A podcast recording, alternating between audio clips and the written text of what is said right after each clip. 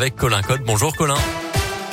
Bonjour Mickaël, bonjour à tous et à la une ce matin cette bonne nouvelle du côté de l'épidémie de Covid. Les mesures de restriction sanitaire vont être levées progressivement en France. Un calendrier a été annoncé hier soir par Jean Castex, le Premier ministre, et Olivier Véran avec plusieurs dates à retenir les agriers.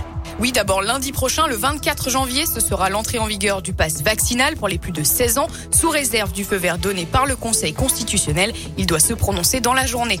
À partir de lundi aussi, la dose de rappel sera étendue aux adolescents de 12-17 ans sans que cela soit obligatoire.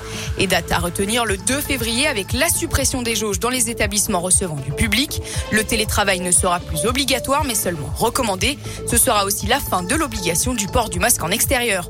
Enfin, retour à une vie presque presque normal pour les vaccinés tout au moins le 16 février avec la réouverture des discothèques, reprise de la consommation debout dans les bars, reprise des concerts debout. La consommation sera à nouveau possible dans les stades, les cinémas ou encore les transports. Merci Léa et bonne nouvelle pour les parents et les enfants aussi. Le protocole sanitaire pourrait être allégé dans les écoles au retour des vacances de février.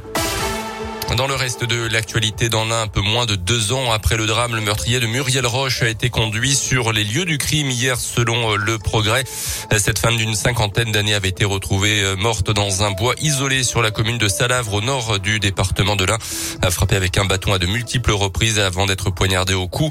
Son cadavre avait été déplacé et dissimulé sous des branchages. Son meurtrier présumé, un habitant du village voisin de Villemotier, avait été interpellé quelques mois plus tard. Le procès aux assises pourrait se tenir l'an prochain.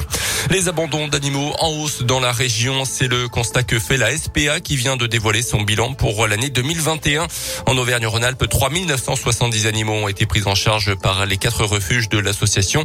C'est 16% de plus par rapport à 2020.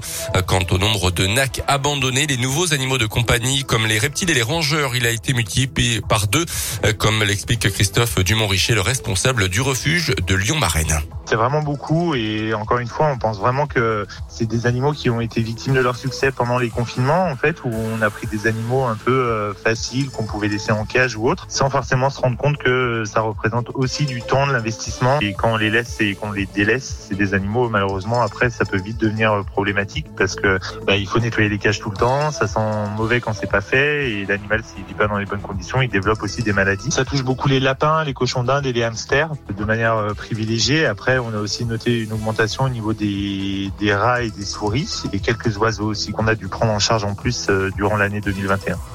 Et concernant les nouveaux animaux de compagnie, la SPA milite pour que la récente loi interdisant la vente en animalerie de chiens et de chats dès 2024 euh, soit aussi étendue à ces animaux. À retenir également 10 000 euros d'amende requis contre Éric Zemmour, le candidat d'extrême droite à la présidentielle, était jugé pour contestation de crimes contre l'humanité après avoir affirmé que le maréchal Pétain avait aidé les juifs pendant la seconde guerre mondiale. La décision a été mise en délibéré après la présidentielle. Éric Zemmour avait été relaxé en première instance. Les sports en basket, deux joueurs de la Gielbourg sélectionnés avec les Bleus de Vincent Collet. Il s'agit du capitaine Axel Julien et Hugo Benitez. Un beau cadeau d'anniversaire pour lui puisqu'il a fêté hier ses 21 ans. Le foot avec le derby de Ligue 1 ce soir entre Lyon et Saint-Etienne. Saint-Etienne est dernière avec 5 points de retard sur euh, le suivant. L'OL qui visait le podium en début de saison est seulement 11e coup d'envoi à 21h. Et puis le début du troisième tour de l'Open d'Australie. Et ça passe pour Gaël Monfils qui s'est donc qualifié pour le huitième ce matin en fin de matinée. On suivra également Adrian Manarino et Raphaël Nadal. 8h04. Merci beaucoup Colin Cotte. L'actu en continue.